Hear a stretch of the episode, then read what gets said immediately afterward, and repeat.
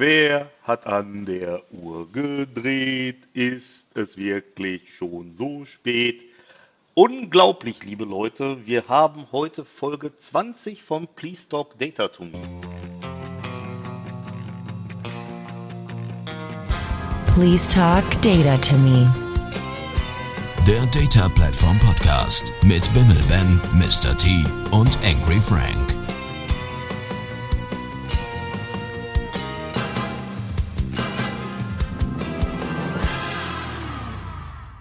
Hallo und herzlich willkommen zu Please Talk Data, Data to Me Folge 20. Das ist ein Jubiläum für uns. Absolut. Richtig. Äh, das heißt für uns wie viel? Zwei Jahre? Pi Fast, ja. Im Juni sind es zwei Jahre, also einen Monat noch. Ja, Das ist ja der Hammer. Also von daher, bis Frank das geschnitten hat, drei. nee, ist Wie klar. geht's euch beiden so? Ja. Bist gerade gut. Nee, mir geht's auch immer noch gut. Haben uns ja lange nicht mehr in dieser äh, kleinen Runde gehört. Das ist richtig. Das ist so. Ähm, ich meine, wir hören uns im Moment dreimal die Woche, aber so die Runde hatten wir jetzt schon wieder fast einen Monat nicht. Von daher auch mal schön so ohne die anderen, ne? wenn wir mal so unter uns sind. Ja, da kann man endlich. endlich, lästern. Nee, Zum Glück hört uns hier keiner. ja, das ist richtig. Hallo Dirk. Ähm, ja, nee, also, aber ich glaube, was der Tillmann eigentlich meinte, ist, dass wir hier mehr oder weniger in intimer Atmosphäre auch ohne Gäste heute mal am Start sind. Weil wir hatten ja jetzt auch die letzten zwei Folgen zumindest auch Gäste da. Richtig. Richtig. Richtig, richtig, richtig. So ist das. Donnerkeil. Mal gucken, ob wir auch ohne Gäste genügend Themen heute haben. Ja, also ich sag vielen Dank fürs Zuhören. Es war wie immer toll mit euch und Ja. ähm, bis zum nächsten Mal. Genau. Ach komm, du als äh, Vielreisender Ben hast doch mit Sicherheit auch einen Weg gefunden, ähm, wie du das Vielreisen trotz Corona in irgendeiner Art und Weise kompensieren kannst. Gut, dass du es ansprichst, Tillmann. Zunächst ein freundliches Chapeau. Ähm, in der Tat habe ich mich auf diversesten Online-Konferenzen herumgetrieben. Ein, also angefangen von PAS Regionalgruppen über den Data Weekender, Data Platform Discovery Day. Nächste Woche ist die Group Buy Konferenz. Gestern habe ich beim Data Platform Geeks Symposium zum Thema SQL 2019 gesprochen. Und ich plane auch ein eigenes neues Event. Aber sprechen wir vielleicht erst über die Vergangenheit und dann über die Zukunft, weil, ähm, wie ich dem Newsletter entnommen habe, plant ja auch ihr ein eigenes neues Event quasi. So ist das. Von daher So ist das. Genau. Aber was ich auf jeden Fall mal feststellen kann, also viele dieser Events, die ich jetzt so besucht habe, überraschend erfolgreich, muss man so zu sagen. Also ähm, mein persönliches Highlight war in der Tat gestern. Ich hatte gestern bei meinem Big Data Cluster Vortrag in Indien 1200 Zuhörer, Boah. was ich echt so ein bisschen krass fand. Welche Technologie war das? Äh, Teams äh, Live-Events? oder? Nee, es war ein Zoom-Meeting und gleichzeitig ein Livestream auf YouTube. Ah, okay. Hm. Also von daher, also ich habe mich ehrlicherweise davor auch nicht so richtig mit dem Ding auseinandergesetzt, muss ich ähm, gestehen. Also er hat auch nicht gefragt, wie viele Anmeldungen und so weiter es gibt, aber ich bin halt irgendwie davon ausgegangen, dass das halt irgendwie so 50 bis 100 Leute sein werden. Dann auf einmal so flupp, oh, Donnerkeil. Ähm, dann am Wochenende davor, der Data, Die genaue Zahl war jetzt was? äh, 1200 hatte ich. 1200. Mhm. Äh, doofe Frage, gab es Fragen? Es gab Fragen, also das haben die so gelöst, dass sie gesagt haben, keine Fragen mittendrin. Wo ich mir auch davor gedacht habe, hä, was soll denn jetzt der Quatsch? Ist ja dann völlig uninteraktiv. Äh, Im Nachhinein muss ich sagen, gut, bei 1200 Leuten macht Sinn. Und die Fragen haben sie über das QA-Panel vom Zoom-Client entsprechend gelöst, wo die Leute dann danach Fragen eintragen konnten. Und da hatte ich, würde mal schätzen, irgendwas so zwischen 80 und 100. Also teilweise auch sehr, sehr gute, also zum Teil sind es natürlich dann auch so ein bisschen Larifari-Nummern, klar, aber ähm, möchte sogar sagen, eigentlich großteils sehr, sehr gute Fragen, von daher ähm, spannend. Also, wobei das war ja schon auch bei den Vor-Ort-Events in Indien immer so mein, ähm, das, was ich so mitgenommen habe, dass die einfach sehr, sehr interaktiv und wissbegierig ähm, sind und viele, viele Fragen haben. Äh, von daher, das war auf jeden Fall schon mal sehr cool. Jetzt muss ich aber auch mal fragen, ich meine, wenn du jetzt in so einen Raum reingehst, ja, und da sitzen auf einmal 1200 Leute, dann könnte ich mir vorstellen, dass einem schon ein bisschen merkwürdig in dem Moment wird. Ähm, hast du das auch virtuell gehabt, dass du gedacht hast, Alter, 1200?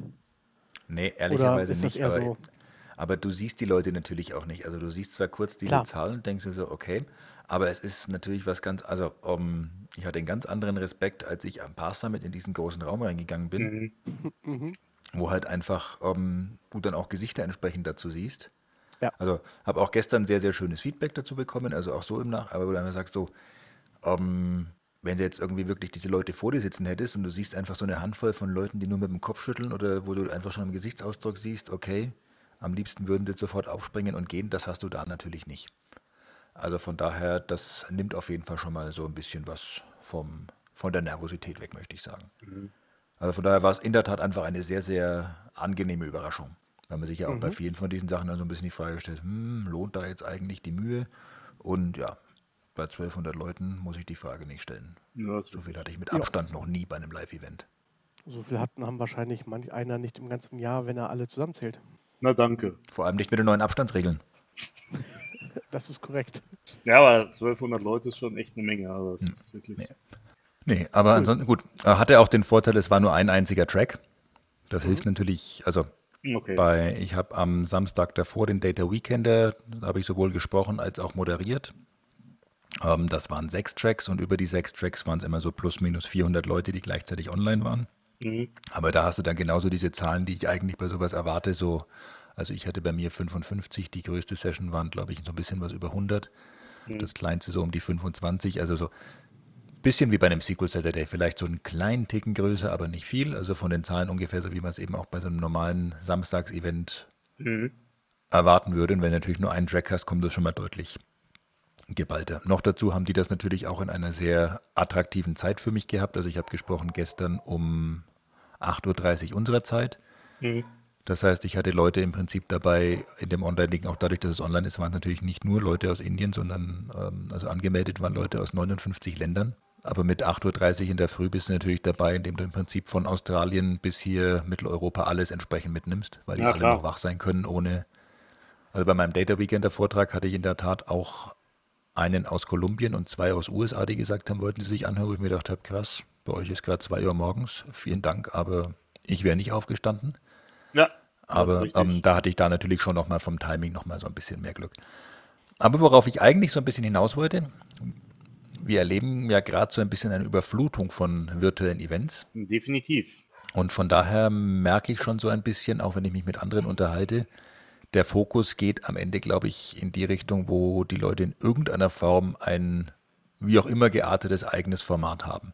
Das kann zum Beispiel diese 8Case-Konferenz sein, die der Anthony Nocentino mit dem Andrew Prusky und dem Mark, oh, ich habe seinen Nachnamen vergessen, macht, wo es im Prinzip nur um Deep, Deep Dive-Themen geht rund um die Engine. Das kann sowas sein wie der Data Plattform Discovery Day, Mhm. die gesagt haben, so, wir machen im Prinzip das genaue Gegenteil, wir machen nur 100er-Level-Sessions Mhm. Und man sich damit im Prinzip einfach ähm, Zielgruppen erschließt, die sonst nicht so dabei sind.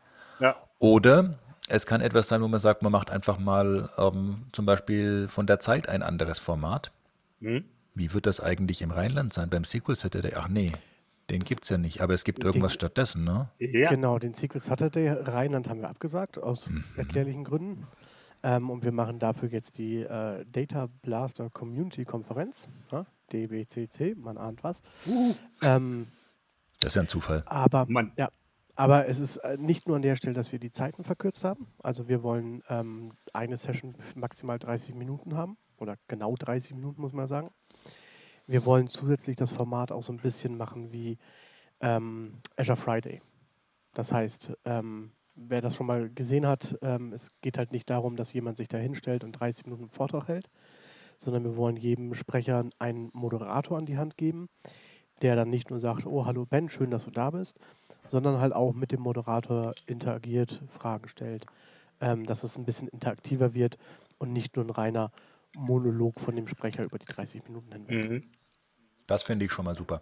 Das ist mir aufgefallen, dass ich habe beim Data Plattform Discovery Day nicht gesprochen, sondern nur moderiert. Auch bei Group Buy werde ich nur moderieren. Beim Data Weekender hatte ich beides und habe dadurch auch so ein bisschen verschiedenste Arten von Moderatoren mitbekommen. Ich muss einfach sagen, so ein Moderator, der mir im Prinzip nur sagt, du hast noch fünf Minuten. Also gerade wenn ich in meinem eigenen Büro sitze, dann kann ich mir doch eine Uhr dahinstellen.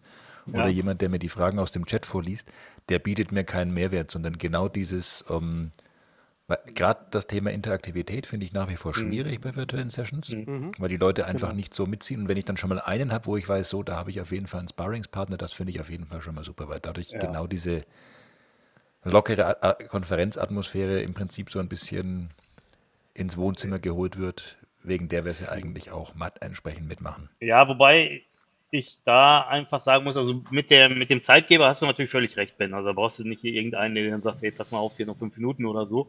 Ähm, bei den Fragen aus dem Chat muss ich dir ein bisschen widersprechen, weil ähm, es halt so ist, wir machen in den Regionalgruppentreffen das halt auch immer so, dass ähm, neben dem Sprecher halt jemand anderes da ist, also in der Regel der Regionalgruppenleiter, der dann im Prinzip den Chat monitort, weil das Problem, was du halt als Sprecher hast, und ich meine, das wirst du ja sicherlich auch wissen, ist, dass du dann nicht unbedingt halt den Chat immer im Auge hast, sondern du konzentrierst dich auf deine Präsentation, hast vielleicht auch das, ähm, das Teams-Fenster irgendwie auf einem anderen Monitor, wo du das vielleicht gar nicht so direkt im, im Auge hast. Also das mit dem Fragen vorlesen finde ich natürlich, ähm, das ist eigentlich schon eine ganz gute Sache. Allerdings, da gebe ich dir auch recht, die Premium-Luxus-Version ist natürlich, wenn man dann wirklich halt einen Sparringspartner hat, mit dem man halt ein Gespräch führen kann. Das ist schon richtig.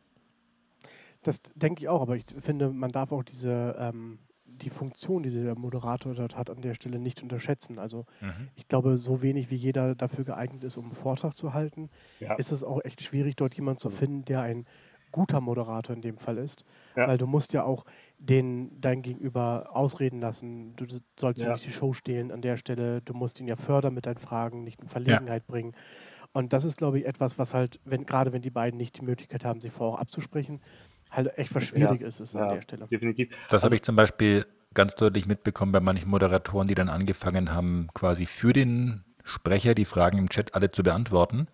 Und gegen Ende sagt dann der Sprecher so, wie schaut es denn aus mit Fragen? Und der Moderator sagt, nee, haben wir keine. Ich denke mir so, wir hatten eigentlich jede Menge. Du hast sie nur einfach alle für ihn beantwortet. Ja. Mhm. ja. Teilweise übrigens sogar falsch, aber egal. Naja, was soll's. Egal. Nee, aber ich gebe da Tillmann recht. Ich glaube, ein vernünftiges Interview führen ist schwierig, weil einfach man da vielleicht auch von der Position, gerade wenn man, sag ich mal, häufig als Sprecher unterwegs ist, da bist du ja eigentlich gewohnt, dass du da was sagst. Ja, und dass, Ja. dass deine Show sozusagen ist, in Anführungszeichen. Und dann halt sich mal an der Stelle ein bisschen zurückzunehmen und dann mehr oder weniger die Bühne in Anführungszeichen für den eigentlichen Sprecher zu bereiten. Das ist, glaube ich, nicht ganz ohne. Und ich glaube auch ähm, auf der anderen Seite, dass das wie eigentlich so fast alles im Leben auch eine Übungssache ist. Ich denke, unsere Podcast-Folgen sind über die Zeit wahrscheinlich auch besser geworden von der Gesprächsführung. Weiß nicht, wie ihr das seht. Ich habe dir gerade nicht zugehört, was hast du gesagt? Naja, irgendwie, ja. Also, den Film, den Frank gesehen hat heute, ist folgender. Und zwar, Nein, hast, hast, du, voll, hast du vollkommen Ja. recht mit. Aber, ich, ich, ähm, aber das wird, glaube ich, auch so ein bisschen vielleicht die Her- Herausforderung an der Stelle sein, ähm, weil wir haben halt nicht die Möglichkeit, Moderatoren über die Zeit hinaus quasi jetzt für diesen Event auszubilden. klar, Ähm, die Leute müssen es halt irgendwie quasi direkt können und so mit den, Leu äh, mit den Sprechern interagieren können. ja. Am besten Fall natürlich vorab auch mit ihnen schon mal quatschen. Hey, Ja. was hast du für ähm, Fragen und was soll ich dir vielleicht für Fragen stellen? Mhm. Das ist ja genau das andere Ding. Zum Teil kann ja der Moderator auch einfach mal um so zwei, drei Fragen quasi erfinden, einfach um so ein bisschen halt aufzulockern an der Stelle, wenn Klar. das Publikum sonst nichts hat. Ja, klar. Ja. Naja, ich meine, ich meine, also ich glaube, ähm, was halt so ein Interviewer auch machen muss, ist einfach im Prinzip halt erstens nicht sein eigenes Wissen in den Vordergrund stellen, weil und auf der anderen Seite halt an bestimmten Punkten, die ihm vielleicht selber auch klar sind oder so, aber wo man dann vielleicht sagt, naja, das weiß vielleicht ein Zuhörer möglicherweise nicht, weil der halt vielleicht nicht auf dem, äh, auf dem Know-how-Level ist, wo ich jetzt bin oder so, oder sich mit der Thematik halt so auskennt.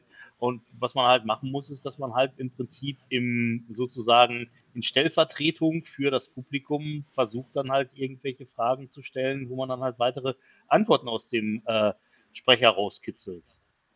Exakt. Wir machen das ja auch häufig so, Exakt. wir machen das ja auch häufig so hier bei uns im Podcast, wenn dann, wenn wir halt einen Gast da haben und der dann halt, sag ich mal, so direkt loslegt, dass wir dann den teilweise auch ein bisschen einbremsen und sagen, ja, pass mal auf, äh, langsam, langsam, erklär mal äh, überhaupt, was das jetzt für ein Thema ist. Ich glaube übrigens, ich bin deswegen so ein begnadeter Moderator, weil das Oh nicht Gott. in den Vordergrund stellen meines Wissens eine meiner ganz großen Stärken ist. Ja, das Problem ist, wenn man kein Wissen hat, dann kann man ja auch nichts in den Vordergrund stellen. Tja, Dass du auch Der Zweck heiligt die Mittel. musst, dir zuspielt. Ich finde das so super. Den musste ich reinmachen, es tut mir leid, aber das war. ich, ich kenne das. Der war so. Ja, Ich bin da völlig bei dir. der Ball liegt auf dem Elfmeterpunkt, der Torwart ist irgendwie auf dem Klo verschwunden. Was machst du da?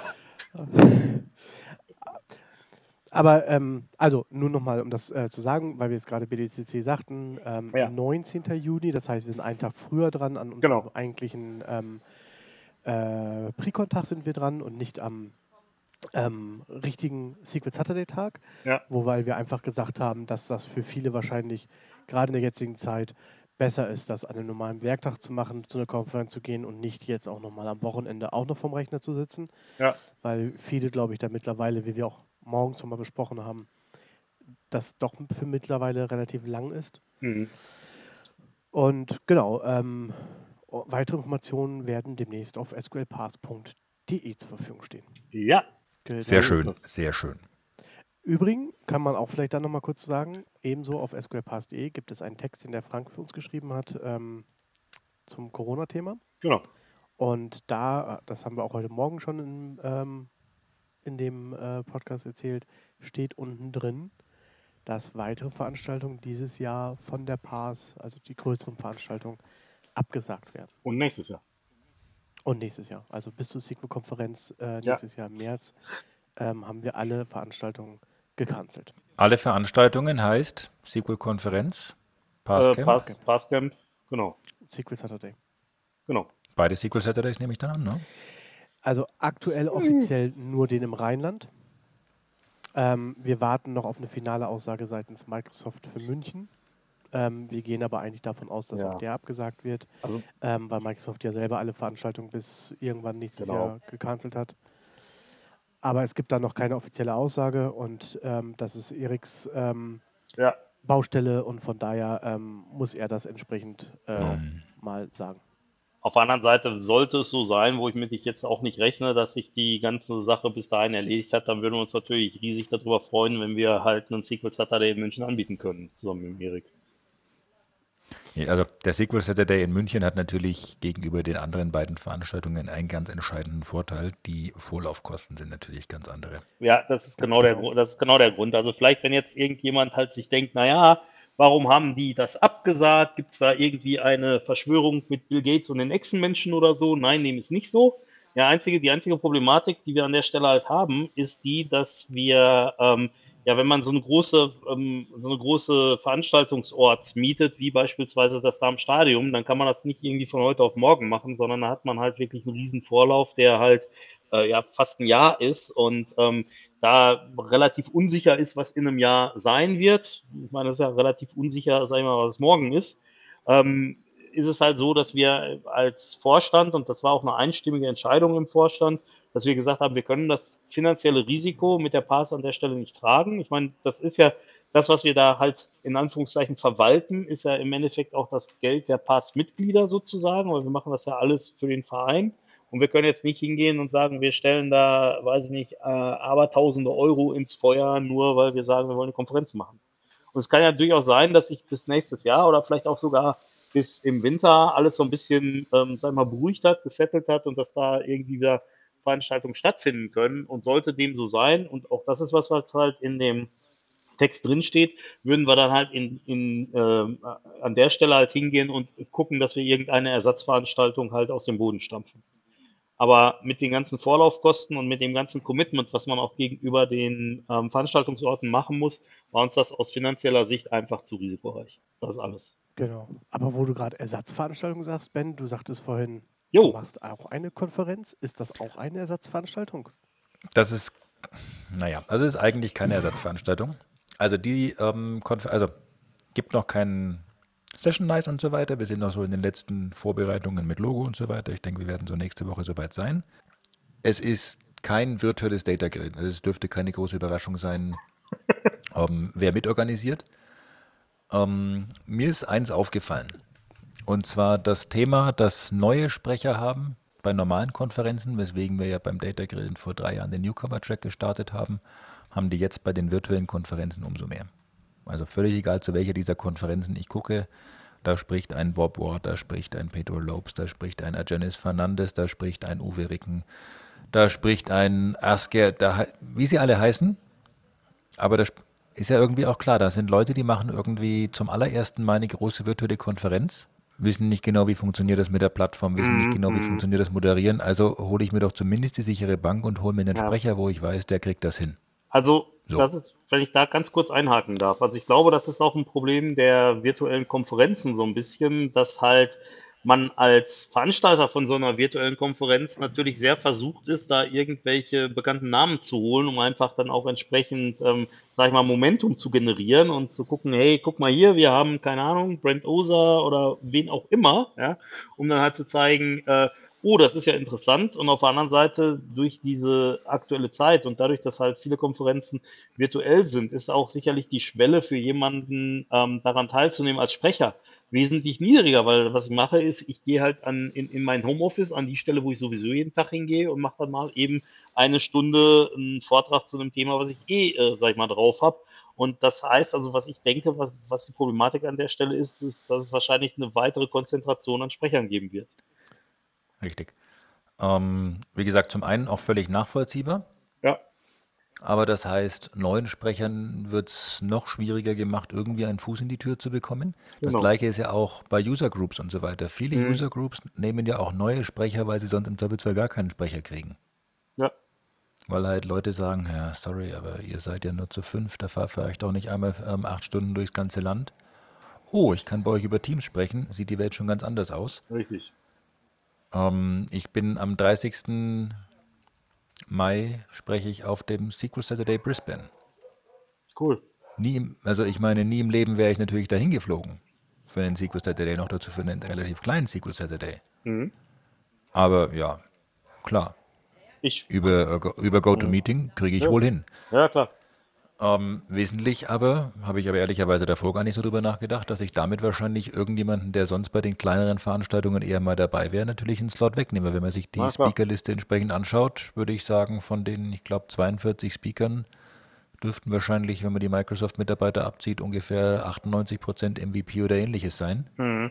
Ähm, und das ist im Prinzip das, was wir an der Stelle so ein bisschen adressieren wollen. Ja. Das heißt, eine Cool. reine Newcomer-Konferenz. Das heißt, ähm, es gelten im Prinzip die gleichen Regeln wie beim Newcomer-Track. Deswegen habe ich gerade eben so ein bisschen gezögert, wie ist es eine Ersatzveranstaltung. Wenn man möchte und es uns quasi bös, boshaft auslegt, dann ist es quasi der virtuelle Newcomer-Track. Wieso denn böse auslegen? Ähm, wenn es jemand so auslegen möchte, obwohl wir gesagt haben, es gibt kein virtuelles Data Grill, aber das ist im Prinzip die Idee dieser Veranstaltung. Wir werden das erstmal einmal probieren, ansonsten gelten, wie gesagt, die gleichen Regeln mit jeder kriegt einen Mentor und so weiter mit an die Hand. Muss man noch so ein bisschen gucken. Ich bin zum Beispiel auch versucht, dass unsere Sprecher trotzdem ein Speaker-Shirt bekommen, was es natürlich normalerweise bei einer virtuellen Konferenz nicht gibt, einfach weil das ja das erste Mal ist, dass die überhaupt auf irgendeiner Konferenz sprechen und irgendwie gehört es dann ja auch mit dazu. Mhm. Finde ich cool. Gucken, wie Finde wir, da, find ich, wie find wir das so Idee. logistisch und so hinbekommen. Und da wollte ich eingangs so ein bisschen drauf, nicht nur um unser eigenes, noch nicht mal geborenes Event so ein bisschen zu bewerben und zu beweihräuchern. Das mache ich dann, wenn es auch einen Link dafür gibt. Sondern ich glaube, das sind die Konferenzen, die effektiv Bestand haben werden in den nächsten Monaten. Die, die einfach an der Stelle wie so häufig halt einfach was anders machen und nicht Ja. den 37. Sequel Saturday im Prinzip zwar unter anderem Namen, aber Mhm. ansonsten doch identisch nachkupfern.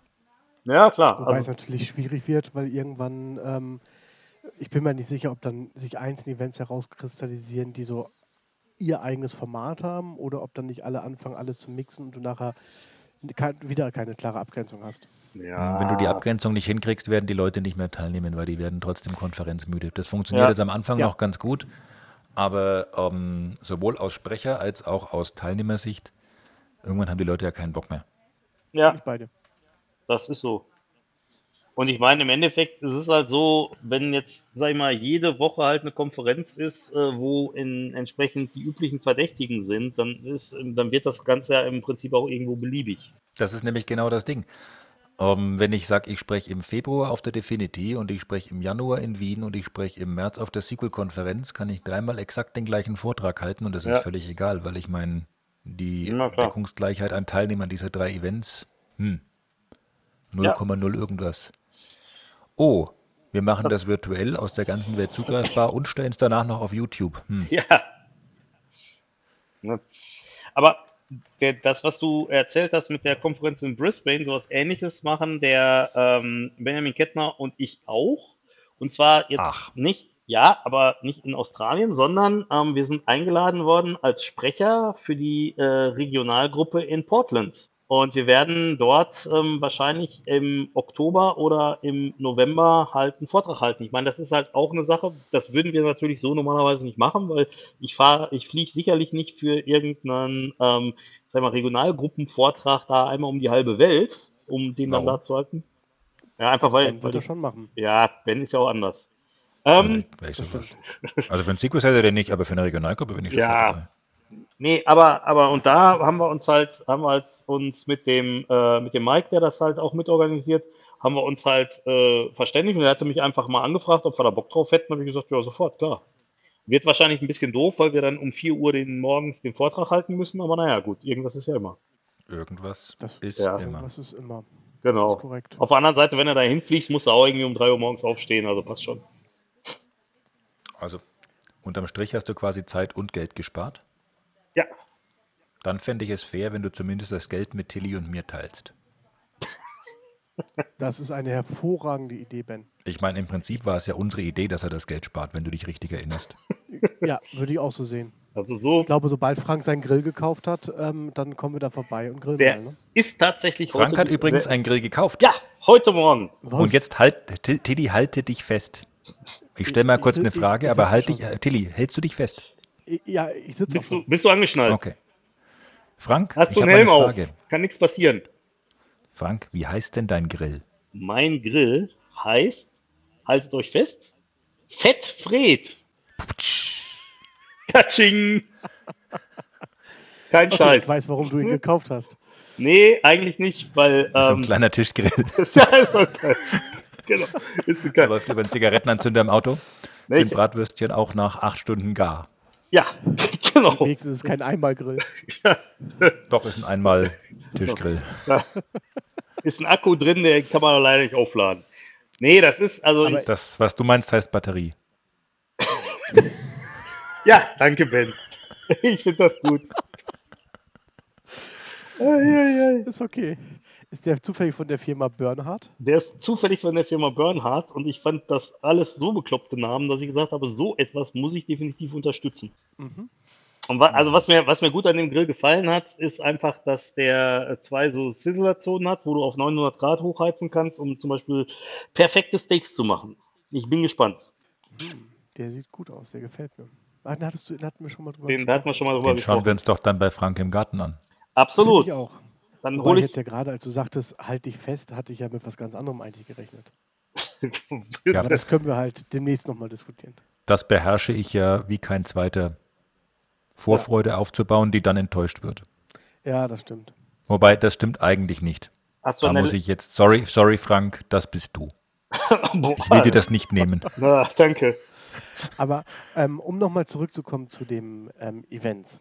Jetzt Ja. gerade, Ben hatte ja auch gesagt äh, an der Stelle, ähm, man muss ja auch, man kann ja nicht überall mit dem gleichen Nee. ähm, Thema immer irgendwie anfangen. Was habt ihr denn für dieses Jahr als neues Thema für euch entdeckt? Also ich persönlich, Azure Arc Data Services. Das, äh, komm, ich, ich versuche jetzt mal den Moderator. Erklär das doch mal ein bisschen genauer, lieber Ben. Ich baue mir mein eigenes Data Center. Nein. Ähm, also Azure Arc hat ja Microsoft vorgestellt auf der Ignite letztes Jahr und auf dem Pass Summit. Die Idee von Arc ist im Prinzip basiert auch auf Kubernetes. Du baust ja irgendwo ein Kubernetes-Cluster hin, in AWS, auf deinem Laptop oder was auch immer, und kannst dann dorthin entsprechend Azure Services hin deployen, um das mal vereinfacht zu sagen. Das heißt, Du kannst dann zum Beispiel, so hat man es in der Demo auf dem Pass Summit zum Beispiel gesehen, eine Azure um, SQL Managed Instance nehmen, die es ja eigentlich nur in der Cloud gibt, und dir die entsprechend on-prem deployen. Halte ich übrigens auch eine Precon auf dem Pass Summit dazu. Wenn er dann stattfindet. Vielleicht. Entschuldigung. Sonst, sonst halte ich sie virtuell. Ah, das ist auch gut. Ähm, okay, äh, wenn du sagst Azure Services, was ist die Beschränkung? Also, ich glaube, die Grundidee ist, das ist aber eine reine Vermutung, dass ich irgendwann wahrscheinlich mal jeden Azure-Dienst entsprechend dahin deployen kann. Mhm. Im Moment ist es aber, also im Moment ist alles noch äh, Preview, sogar eine äh, Private Preview. Das heißt, im Moment ist die Anzahl der Dienste, die du entsprechend deployen kannst, sehr, sehr überschaubar. Es gibt zum Beispiel keine Azure SQL DB, sondern eine Managed Instance ähm, und so weiter. Aber tendenziell werde ich, denke ich, irgendwann mal, und irgendwann ist vielleicht in zehn Jahren, aber alles, was ich so im Azure-Portal finde, einfach sagen können, ich möchte das nicht nach West Europe ins Microsoft Data Center deployen, sondern ich möchte das deployen ins Data Center Bens Laptop daheim. In, ähm, in der aktuellen Public Preview sind ja nur VMs drin. Ähm, und da kannst du dann diesen Chicken Agent drauf installieren, ähm, der dir halt nur sagt, rennt, rennt nicht oder sowas. Mhm. Was gibt es da irgendwas, was halt dann später bei den anderen Services, also ist das irgendwie Application Insights, Log Monitoring oder irgendwie sowas mit integriert, dass du halt wirklich dir sehen kannst, wie deine Sachen gerade in AWS oder in deinem Keller laufen? Das ist genau die Idee, dass im Prinzip die Telemetrie und so weiter zurückgemeldet wird und du im Prinzip in deinem Azure-Portal dann all deine Datenbanken, VMs, vielleicht mal dein Azure Active Directory, keine Ahnung, ob das ein Dienst ist, den sie irgendwann mal über ARC bereitstellen wollen, weil es bei dem ja gar nicht so richtig viel Sinn macht, weil entweder habe ich On-Prem oder halt nicht. Also entweder betreibe ich meinen Active Directory in der Cloud oder On-Prem. Aber von der äh, Grundidee um, genau das, du hast alles im Portal und siehst dann eben auch, was ist so meine CPU-Auslastung und so weiter. Und vermutlich ist das wahrscheinlich dann halt auch mal die Idee, um irgendwann auch mal das On-Prem-Lizenzmodell so ein bisschen zu drehen. Mhm. Weil das würde mir, also wenn ich einen SQL-Server habe on-prem, zahle ich den im Moment nach Cores, weil Microsoft keine Ahnung hat, wie ich ihn nutze. Richtig. Mhm. Wenn ich irgendwas nach Azure deploy, kann ich das nach Usage bezahlen. Ja. Mhm. Wenn Microsoft über die Telemetrie meine Usage mitbekommt, müsste es doch irgendwann mal möglich sein, dass ich auch meinen On-Prem SQL-Server nach Usage bezahle.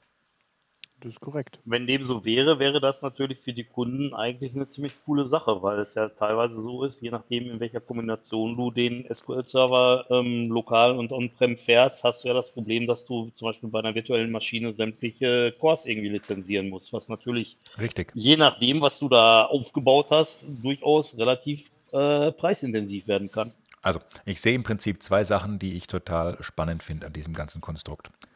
Das eine ist genau dieses Thema, dass das Thema Pricing deutlich flexibler wird. Also ich zum Beispiel dann auch on-prem sagen könnte, am ersten des Monats fahre ich mal kurz die Anzahl meiner Cores massiv hoch, weil ich da irgendwelche Month-End-Berechnungen machen muss und danach fahre ich sie wieder runter. Ja. Bleibe aber trotzdem on-prem.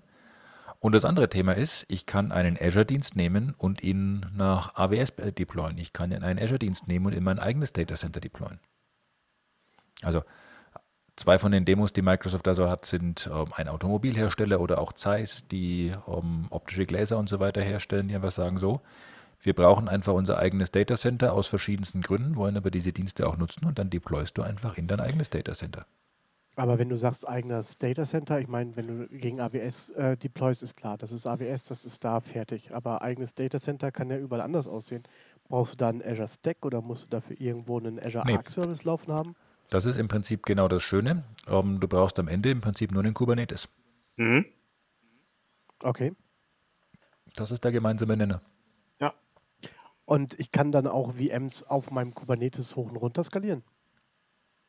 Ja, das ist ja in dem Sinne für die Dienste dann keine VMs mehr, sondern Container. Ja, aber ich könnte ja auch VMs äh, deployen, hat Ben gesagt. Nee, VMs hast du gesagt. Ach, VMs habe ich gesagt. Ah, gut, um, dass du mir ähm, zuhörst, nicht mehr nicht. nee, richtig. Mit dem VM-Thema habe ich mich noch gar nicht so sehr befasst, weil ehrlicherweise bei einer VM finde ich es gar nicht so spannend. Ich finde das sehr spannend. Wieso findest du es bei einer VM? Also eine VM kann ich doch jetzt schon überall hin deployen. Was ist daran spannend? Naja, aber nicht, aber nicht aus einem, also derzeit nicht out of the box, aus einem, äh, aus einem Zentrum heraus. Also ich habe das letztens mit ähm, Tobias zusammen ein Projekt ähm, gemacht, ähm, wo wir für einen Kunden ähm, aus Azure heraus VMs nach ähm, AWS oder nach Azure deployed haben. Mhm. Ähm, der Herr Gettner hat halt den AWS-Part an der Stelle mit übernommen. Ähm, und das gibt es halt derzeit von Haus aus nicht. Du kannst nicht hingehen und sagen, äh, okay, ich nehme jetzt halt eine VM und die ist halt fertig und die pack da hin und fahre sie hoch und runter und resize das. Deswegen finde ich das eigentlich recht spannend, dass du das halt auch machen kannst, weil es gibt viele Kunden, die halt in, in Multicloud-Strategie fahren. Mhm. Ja, aus meiner Sicht müsste das aber mit dem ähm, Azure Image Builder jetzt schon funktionieren. Mit dem Azure Image Builder kannst du Images erstellen, aber sie nicht in einer anderen Dings, glaube ich, hoch und runter fahren. Und ich so glaube, du kannst die egal wohin deployen. Das wäre mir neu. Wage ich mich zu erinnern. But I may be wrong. Aber ich mache mir einfach mal eine Notiz für die nächste Folge. Wie werden das, ha? Azure Image Bilder. Sehr geil. So funktioniert investigativer Journalismus. Apropos, ist euch schon mal aufgefallen, dass man in Gates nur vier Buchstaben tauschen muss und es wird Virus draus? Echt jetzt? Zufall? Nee. Das kann kein Zufall sein. Ich denke auch nicht. Allerdings, wenn man bei Mama vier Buchstaben tauscht, bekommt man Bier. Also von daher, Auch das ist kein Zufall. ich denke auch nicht. Nein, aber also von daher zu deiner Ursprungsfrage zurück. Was ist eigentlich so mein Thema für dieses Jahr? Azure Arc Data Service. Also zum einen, glaube ich, kann man den Big Data Cluster Zug schon durchaus noch ein bisschen weiterfahren.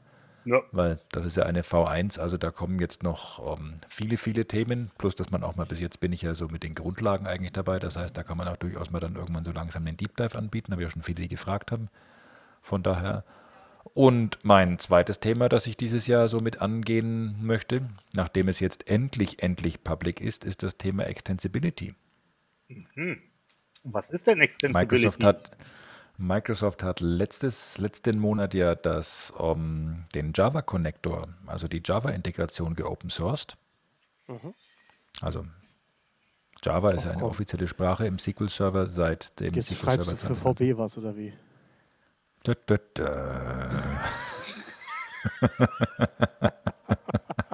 Okay, erzähl mal weiter. Entschuldigung. An dieser Stelle wird der imperiale Marsch von Star Wars eingespielt. Ja, bitte mach weiter. Und ich habe die Frisur von Prinzessin Leia Sowieso, wie immer. ausgezeichnet. Gut, aber wer hat das nicht nach acht Wochen ohne Friseur? Frank. Ja, ist richtig. ist richtig. Nee, das, ähm, also, was viele Leute, glaube ich, an der Stelle äh, unterschätzen, ist, was das durch dieses Open Sourcing von dem Connector kann ich im Prinzip wirklich hingehen und das, was Microsoft da für Java gemacht hat, mit so ziemlich jeder anderen Sprache auch entsprechend machen und somit in jeder beliebigen, also einer der vielen Punkte, die ich ja an Big Data Clusters so toll finde, ist, dass ich mit dem gleichen Endpunkt in T-SQL, in PySpark, ähm, in R und so weiter sprechen kann, ohne mir immer Gedanken machen zu müssen, was ist denn jetzt mein Client, was ist denn jetzt mein Endpunkt und so weiter, sondern einfach alles durchs Gleiche läuft. Und diese Option ähm, bekomme ich im Prinzip genau über dieses Thema Extensibility. Ob ich jetzt dann am Ende wirklich eine Visual Basic Extension schreibe, hm, sei mal dahingestellt. Aber, aber witzig wäre es schon. Also, zack, gemacht. Ähm, Mache ich einen Cursor okay. mit On Error Resume Next. Das wird super. Das wird so super. Das, hi. Dann bist du der Nummer Okay. 1 Microsoft-Held, weil du die Consumption hochtreibst. Aber Korrekt. Nochmal noch mal zu den Extensibilities. Ähm, das ist das, was derzeit auch schon quasi bisher mit R und Python drin war? Oder ist das was anderes? Also von der Grundidee ist es genau das Gleiche. Rein technisch hat man es ein bisschen anders implementiert. Also die R und die Python-Integration sind ja auch nicht geopen sourced worden, sondern nur die Java-Integration. Aber ähm, über diesen Weg für Java könnte ich jetzt eben hingehen und genau das in jede beliebige andere Sprache entsprechend übersetzen. Wie gesagt, Okay. bei welchen das Sinn macht und bei welchen nicht, sei mal dahingestellt. Turbo Pascal 4. Sehr Finde geil. ich super. Siehste, das dachte ich mir. Und für dich mache ich das, Tilly. Delphi. Das Aber, finde ich total ähm, nett von dir. Äh, Delphi kann ich nicht, ist mir zu kompliziert. Ah, okay. Ja. Nee, aber also von daher, außerdem, damit habe ich ja schon quasi genug Themen, glaube ich, auch wieder für dieses Jahr. Ja, vor allem, wenn du das mit Turbo Pascal machst. Also, Vor allem, wenn ich das mit Turbo Pascal mache. Ähm, ich versuche ja immer noch andere dazu zu bringen, das für mich zu machen. Aber Waffen sind doch in Deutschland gar nicht so freigegeben eigentlich. Aufgepasst, jetzt wird's flach. mhm. Moment, was, heißt was denn meinst hier du? wird? Was heißt denn wird? Äh, Wird ist die Zukunftsform von Sein. Ah, ich schreibe mir das mal eben auf. Und schreib dir auch auf, wo du den Zettel hingelegt hast, wo was draufsteht. Er schreibt sich auf die Stirn. Genau. genau. So ein Tattoo hat sonst keiner. Ähm, was, was, Aus Gründen. Äh, glaub, glaubst, glaubst du in, aus äh, irgendwie, ähm, dass man in Zukunft ähm, mit der Extensibility dort irgendetwas Neues Spannendes sehen wird? Oder glaubst du, das ist jetzt halt einfach, okay, hat jemand gemacht, ist Open Source worden, kann man machen, ist an sich eine tolle Geschichte, aber es gibt auch viele tolle Geschichten, die dann sich trotzdem nicht weitererzählen. Also, ich meine Meinung mal dazu sagen darf, ich glaube, das ist halt irgendwie eine Möglichkeit, dass du in irgendeiner Art und Weise solchen Legacy-Code dann da halt mit äh, in eure Systeme einbringen kannst. Wenn du irgendwelchen Code hast, der in Visual Basic.net geschrieben ist oder so und den du dann trotzdem noch irgendwie an deinen Data Asset dran basteln musst, dann wäre das ja ein Weg. Also eine Extensibility für Visual Basic zu schreiben, ist dann schneller als den Legacy Code. Nein, wenn, wenn man, nein, Je nachdem, wie viel Legacy Code du hast. Das ist richtig. Aber Ja, ähm, das stimmt. Das es ist an vielen Stellen ja auch so ein bisschen eine Performance- und Flexibilitätsfrage. Also, wir stehen da jetzt sehr, sehr am Anfang, von daher wird sich so ein Ja. bisschen, also es gibt so ein paar, also es gibt diverse Gründe, warum man das so gemacht hat Mhm. und welche Use Cases dann die einzelnen User wiederum für sich ableiten, wird vielleicht nochmal was ganz anderes sein. Aber ein Thema, das es ja seit äh, 100 Jahren gibt, ist das Thema CLA. Mhm. das ich an vielen Stellen zum Beispiel genau deswegen verwende, weil manche Sachen einfach besser performen, wenn es in, äh, in einem Managed Code Block steckt, als wenn es in einem T-SQL Code steckt. Das ist richtig.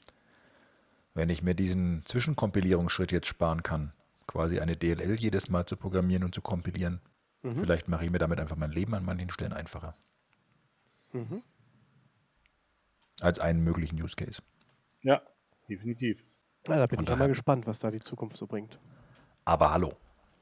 Ja, ich denke, so viel zum Thema Extensibility. Aber, aber jetzt, gut, jetzt habe ich gesagt ARC, Extensibility. Frank, Ja. worüber sprichst du dieses Jahr so? Ja, also mit Extensions kenne ich mich ja nicht aus. Aber ich habe mir überlegt, dass ich ähm, äh, dieses Jahr ein bisschen was machen werde im Bereich ähm, Dynamic SQL. Das finde ich ist ein ganz spannendes Thema, weil man da halt, ähm, ja, ich sag mal, SQL-Code über SQL-Code schreiben kann und damit doch sehr flexibel auf bestimmte Situationen reagieren kann. Und ich finde es einfach so, interessiert mich halt.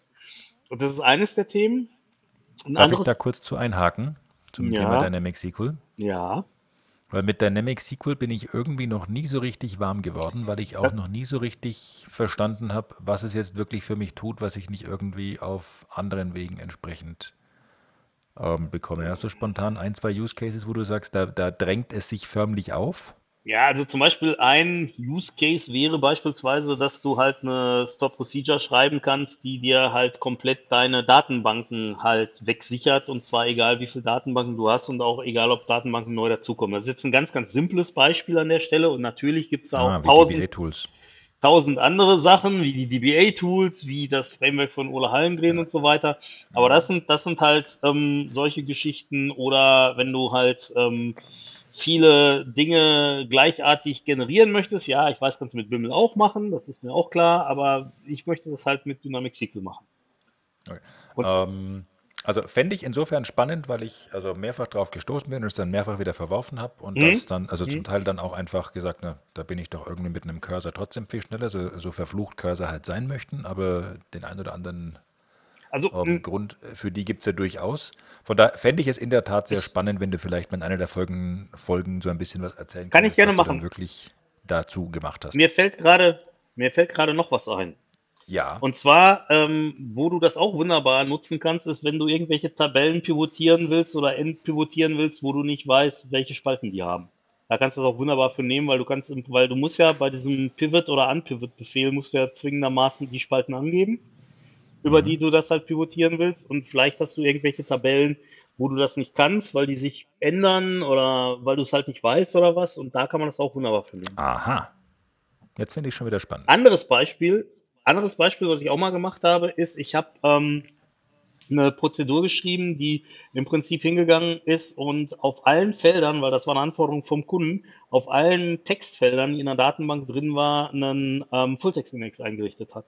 Und da war das auch so, dass man halt jetzt nicht das pro Tabelle macht, sondern das einmal drüber laufen lässt und sagt, hier richte für alle Felder, die halt so ein Textfeld oder für alle, ja, alle Felder, die halt ein Textfeld sind, richte da mal eben den Fulltext-Index an. Das war eigentlich auch ziemlich cool.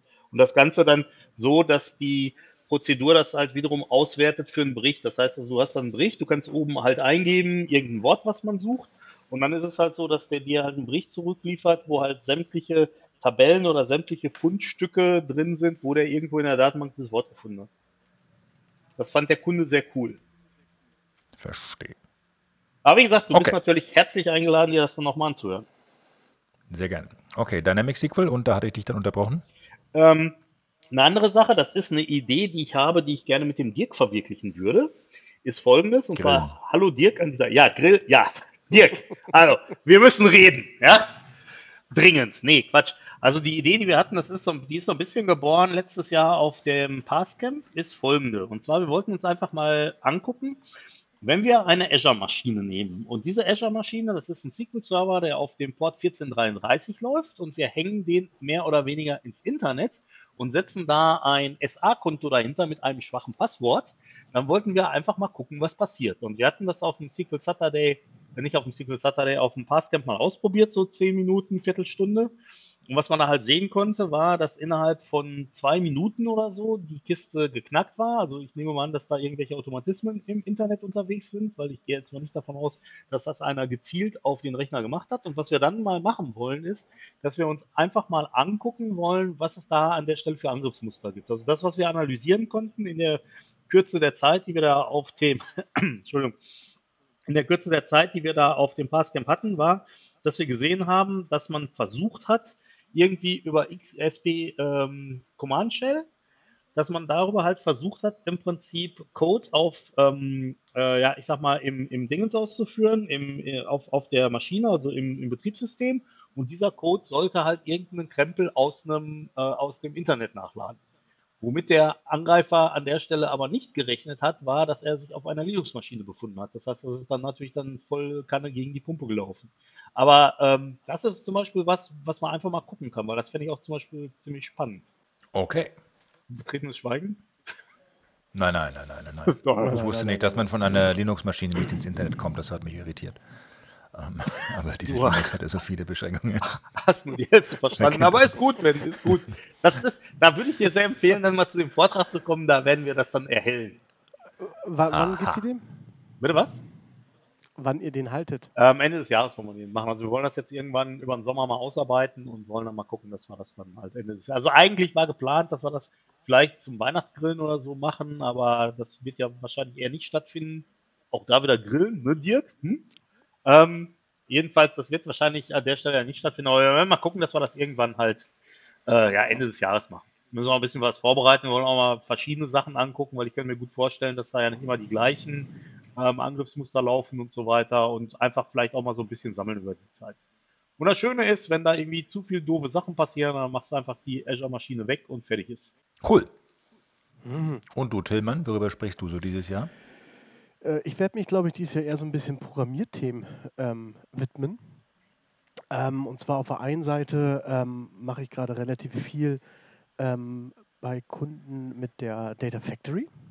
Mhm. Ähm, und zwar mit äh, .NET Ich dachte, die ist tot. Die Data Factory, warum soll die tot sein?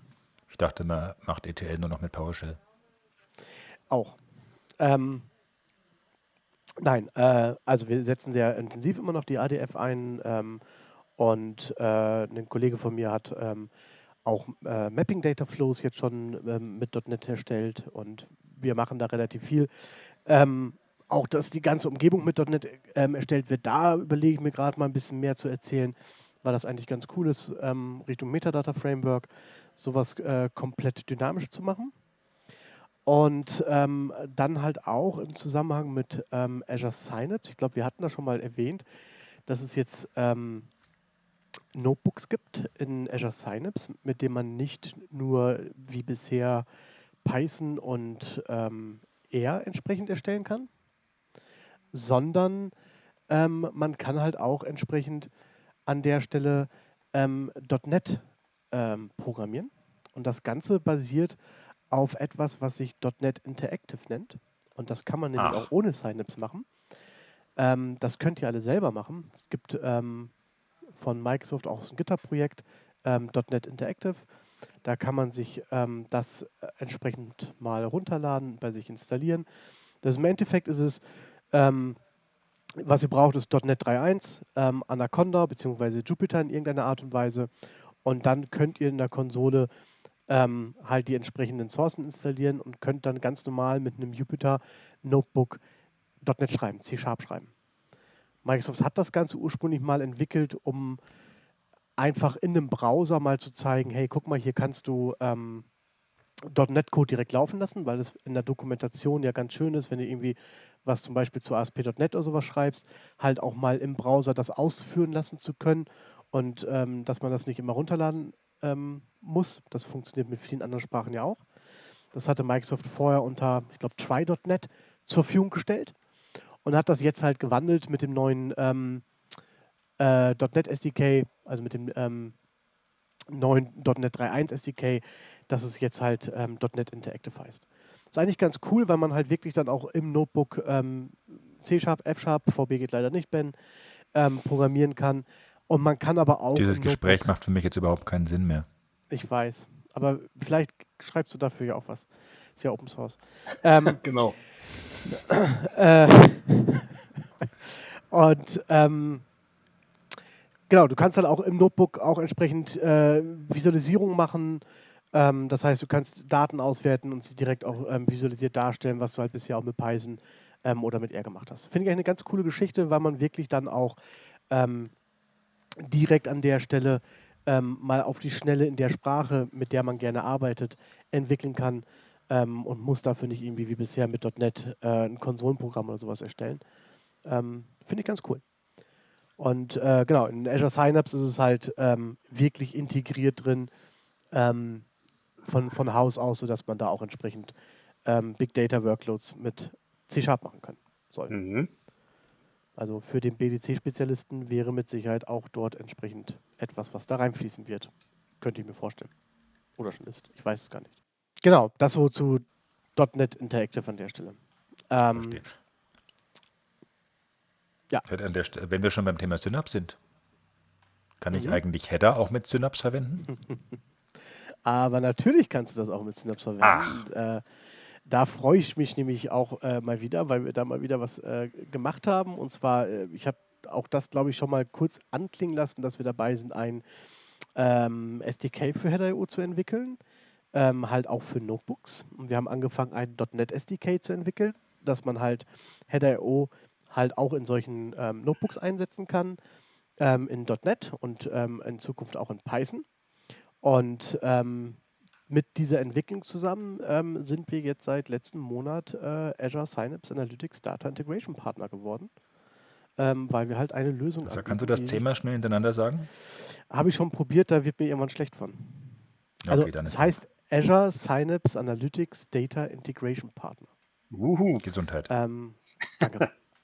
äh, genau, und das sind wir halt jetzt mit Header.io an der Stelle, ähm, weil wir da halt ein Produkt anbieten, was sich in deren Produkt äh, direkt integriert. Hat Cool. mich sehr gefreut, muss ich sagen. Herzlichen Glückwunsch. Danke, danke. And now for something completely different. Ei, ei, ei. Ja, Habt ihr mitbekommen, dass es bei GitHub jetzt das für Teams gibt? Also GitHub für Teams? Ja. ja. Themenwechsel. Haben wir mitbekommen, ist in Ordnung. Super, oder? Ah, äh, ja, Microsoft das irgendwann, ähm, ich weiß gar nicht, wann das war, vor ein paar Tagen, Wochen, das ist ja also aktuell verschwimmt da ja einiges. Mhm. Ähm, Ja, dieses früh um Angekündigt. 8 das Trinken anfangen hat nicht nur Vorteile. genau. Ähm, ähm, Dieses Lachen bedeutet übrigens, oh doch, das hat nur Vorteile. du weißt es nicht. was heißt denn, du weißt es noch nicht? äh, Natürlich Nein, weiß ich also ähm, bisher war es ja so, dass äh, GitHub ähm, nicht kostenlos war. Ähm, beziehungsweise es war kostenlos, aber nur wenn du ähm, Public Repository hattest. Ähm, das heißt, wenn du Private Repositories haben wolltest, ähm, Frank, du korrigierst mich an der Stelle, weil du weißt da, äh, du bist ja auch, hast ja, glaube ich, einen GitHub Paid Account gehabt in der Vergangenheit. Nicht ganz. Ähm, nicht ganz. ich habe Heißt? heißt, ich habe mir den Paid-Account, den es beim MVP dazu gibt, freigeschaltet. Okay, gut. Ähm, aber du konntest halt bisher, glaube ich, in der wirklich kostenlosen Variante nur Public Ja. Repositories entsprechend verwenden. Und jetzt gibt es halt seit einiger Zeit ähm, äh, Git Basics ähm, Free for Teams, ähm, was dir halt ermöglicht, äh, unlimitiert Public und Private Repositories zu erstellen. Mhm. Ähm, wo du ein bisschen eingeschränkt bist weiterhin ist, was ähm, äh, Speicherplatz angeht, was ähm, so Actions angeht, die halt ausgeführt werden innerhalb von, ähm, von Git. Mhm. Aber ansonsten kannst du das an der Stelle komplett kostenlos mittlerweile einsetzen, ähm, sodass du, äh, ich glaube, die bisherigen, ich weiß gar nicht, was das waren, äh, 14, 15 Dollar oder sowas, sparen kannst und jetzt komplett das Ja. kostenlos nutzen Ich kannst. meine, die haben das irgendwie gemacht seit Anfang der Covid-Krise. So. Ich meine irgendwie Ja. im- ja, Mitte März oder so. ging das, glaub ich. Vi- 14. April sehe ich gerade. 14. April, okay. Ja. Das Mitte verschwimmt- März, Mitte das- April. Ich sage immer, Hauptsache ja. drittes Quartal. Es verschwimmt alles.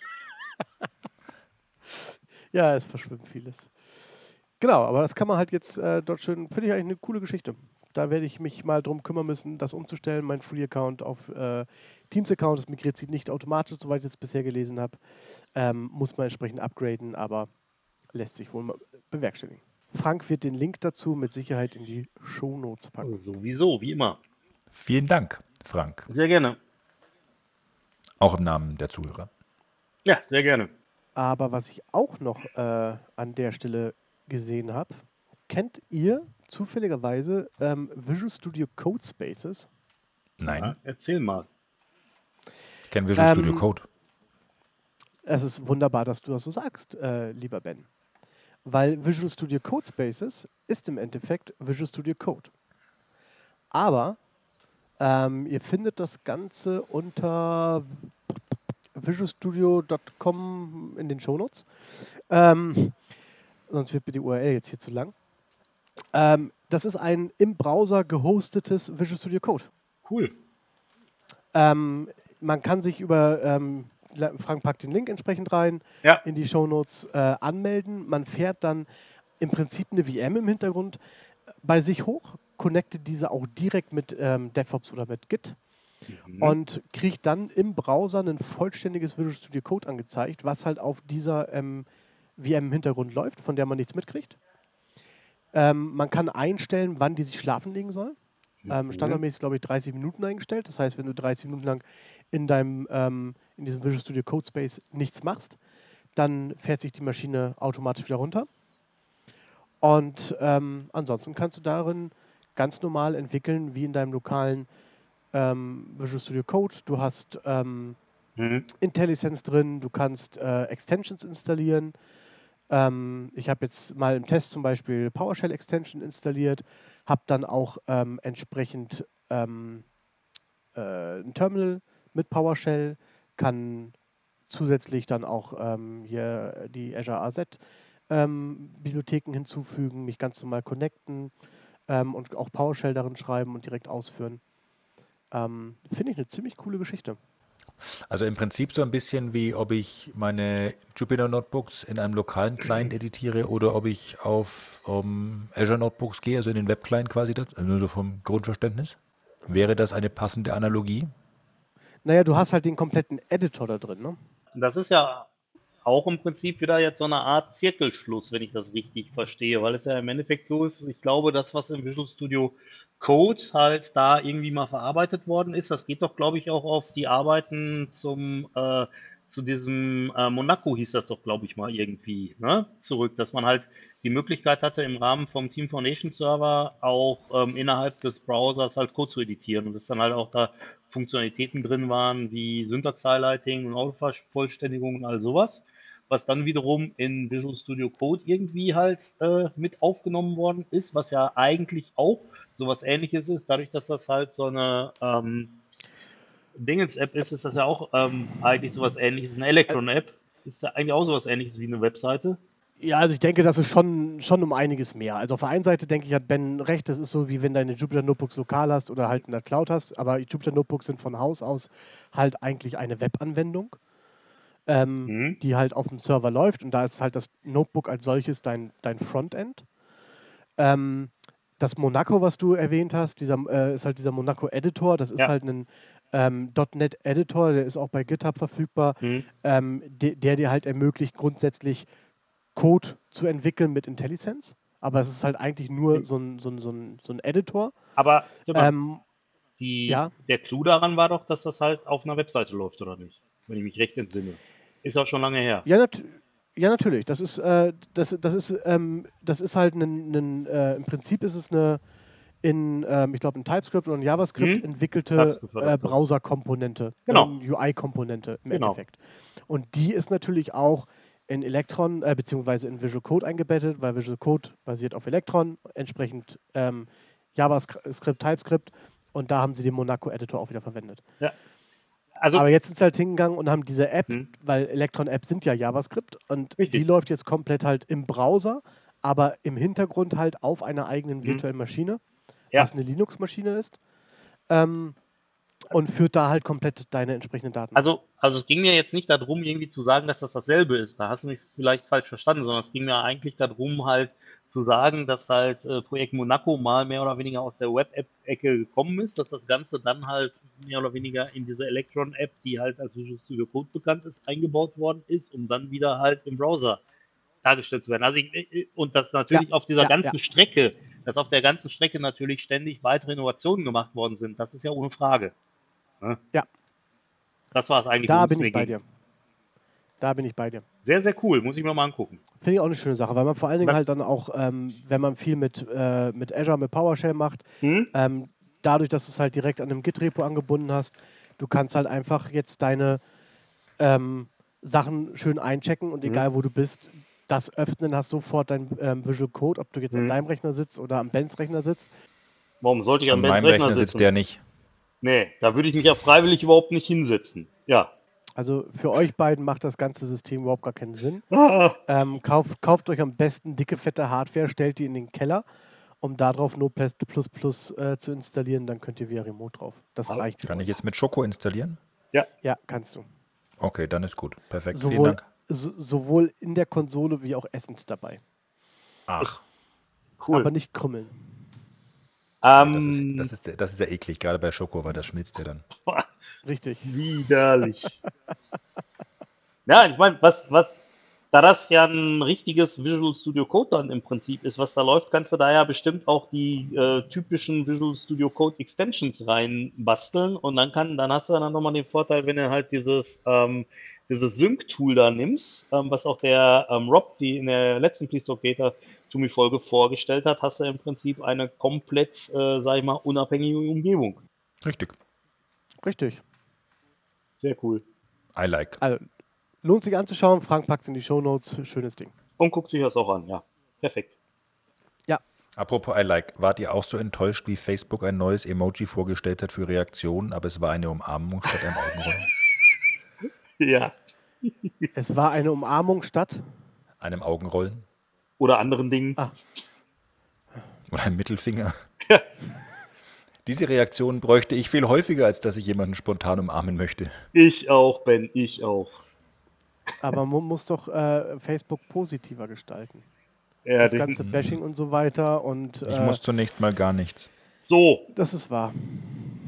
Das Ja, ist ne- richtig. Ihr beide müsst gar nichts. aber Maximal auf Toilette. Aber Ja. sonst auch nicht. ja, aber, also, naja. Ich glaube, ich weiß nicht, ob man Facebook dadurch positiver gestalten kann, indem man dort ein Umarmungs-Icon einbaut. Was wahrscheinlich sowieso meiner Meinung nach nicht so häufig genutzt werden wird. Ich glaube, dass es äh, mit Sicherheit mehr Diskussionen ausarten lässt, wenn Ben auch noch einen Mittelfinger dazu posten würde. Fände ich voll korrekt. Meinst du? Obwohl, da bin ich mir nicht ganz sicher. Wahrscheinlich würde eine Umarmung in deinem Kontext auch bei vielen Leuten Aggression hervorrufen. You're welcome. Kommt eigentlich einzig Ah. und allein darauf an, wie feste die Umarmung ist. Ja, Naja, sie ist halt im Prinzip Manche- Erwürgen als Ja, ich wollte gerade sagen. ja. Die Grenzen sind ja auch fließend. Korrekt. Vor allem sind die Grenzen geschlossen. Wegen Corona. Ja, leider. Leider, leider, leider. Sag mal, Frank, Ja. hast du eigentlich einen Film gesehen?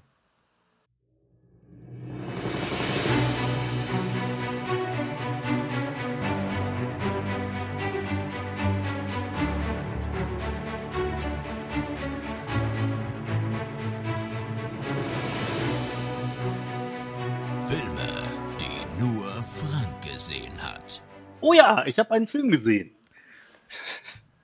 Und zwar, ich habe den Film gesehen, es gab jetzt, ähm, das war glaube ich Ende letzten Jahres, wo der im Kino lief, als die Kinos noch offen hatten.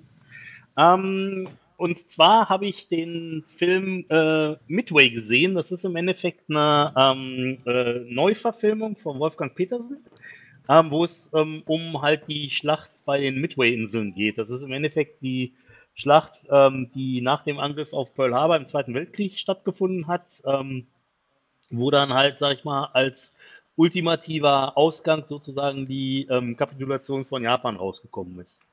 Und ähm, da muss ich sagen, also das war ein guter Film, hat mir gut gefallen. Ich meine, klar, man hat halt diese Kriegsthematik und so weiter, aber insgesamt ähm, gerade so ähm, diese ganzen ähm, CI-Effekte und ähm, die ganzen ähm, ähm, diese ganzen äh, Flugszenen oder so, die waren schon ziemlich cool. Also das muss man, muss man wirklich sagen. Und ähm, es ist natürlich auch so, wenn man, es gab den ja auch schon, äh, schon früher ähm, verschiedene Versionen ähm, von dieser Geschichte als Film. Und was sich dann natürlich an der Stelle halt auszahlt, ist, dass man halt heutzutage viel mehr technische Möglichkeiten hatte, als das halt früher der Fall war. Und deswegen ist auf jeden Fall ein kurzweiliger Film ist sicherlich jetzt nicht der tiefgreifendste Film aller Zeiten, aber ich glaube, die stellen wir hier eh nicht vor. Und ähm, deswegen. Ich denke, das wäre genau gegen das Konzept. Das wäre gegen das, das Konzept. Richtig, richtig. Also zum, The zum ja. Thema, dass man heute andere Möglichkeiten hatte als damals. Ich meine, gut, das greift natürlich in jeder Lebenslage. Ich sag mal als ja, Stichwort papierloses Büro. Ja, das ist richtig. Papierloses Büro. Ne? ist zum Beispiel einer der Punkte. Oder die Digitalisierung in Deutschland wäre so ein anderer Punkt, über den man auch mal sprechen könnte. Ähm, nee, also, aber es ist sicherlich ein Film, den man sich mal angucken kann und ähm, wo man halt einen lustigen Abend mit verbringen kann, Bier dazu trinken, ein paar Chips essen, das passt schon. Da spielt ja Woody Harrelson mit. Ja, da spielt Woody Harrelson unter anderem mit, das ist richtig. Das ist einer der Schauspieler aus einer meiner äh, Top-Lieblingsserien. Äh, was ist denn deine Lieblingsserie? Also eine deiner genau. Lieblingsserien? Jetzt rat doch mal, wo er mitgespielt haben könnte. Lindenstraße? Weiß keiner von euch. Okay. Ja, mit Zombieland? Dieses Rätsel, dieses, das ist ja keine Serie, dieses Rätsel lösen Zwei Teile. in einer der nächsten Folgen auf. Okay. Sag mir doch nochmal kurz, wie der hieß. Ich meine, ich könnte jetzt hier Midway, Inseln, Roland Emmerich. So, dann kommen wir quasi zu Franks Film. Ähm, übrigens, der Film Midway ist von Roland Emmerich. Echt jetzt? Oh. ja. ja, schade. Gut. Ist aber, nicht so, ist aber nicht so schlimm, Frank. Kann jedem mal passieren. Ich hatte auch schon Bier. Damit fangen wir im Prinzip mal, wollte ich sagen, damit fangen wir mal an, ne? Hier. Ei, ei, ei, ei, ei.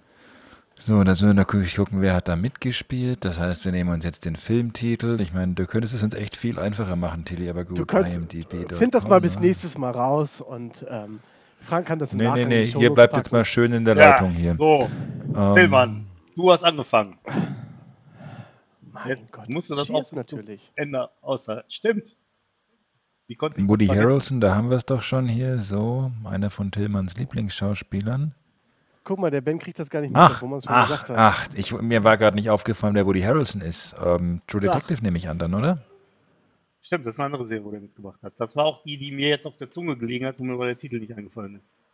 Und ich hatte den Woody Harrelson gerade, irgendwie hatte ich das falsche Bild dazu vor, also vor Augen, von daher. Ähm, handelt es sich um True Detective oder geht es um eine nee. andere Lieblingsserie, Tilly? Es geht um eine andere Lieblingsserie. Also, wenn ich, raten, also, wenn ich raten müsste, würde ich Cheers sagen. Hast du Ohne Scheiß jetzt? Okay. Ähm, ja. Gut, bei True Detective hätte ich gesagt, ich fand die Staffel mit ihm super und hätte gleichzeitig als Kritikpunkt eingebracht, naja, schwierig. Schwierig deswegen, weil er ja nur eine Staffel gemacht hat, weil True Detective immer so ähm, abgeschlossene, ähm, ja. eigentlich ja Miniserien sind, die nur den gleichen Titel haben, weil die haben überhaupt nichts miteinander zu tun. Es sei denn, es gibt irgendwann das große Showdown, wo sie alle zusammengeführt werden. So wie bei Walking Dead. Tja, cheers. Was soll Tja. ich dazu sagen? Cheers? Muss nicht viel zu sagen. Cheers. Genau. Ich, glaub, ich wollte sagen, zum Thema Cheers sage ich doch mal. Hei, die Herren, ein schön, liebe Zuhörer, Cheers. Ja. Genau. Allen Und bis bald mal in diesem Theater. Bis dann. Tschüss. Bis dann. Ciao, ciao. Tschüss.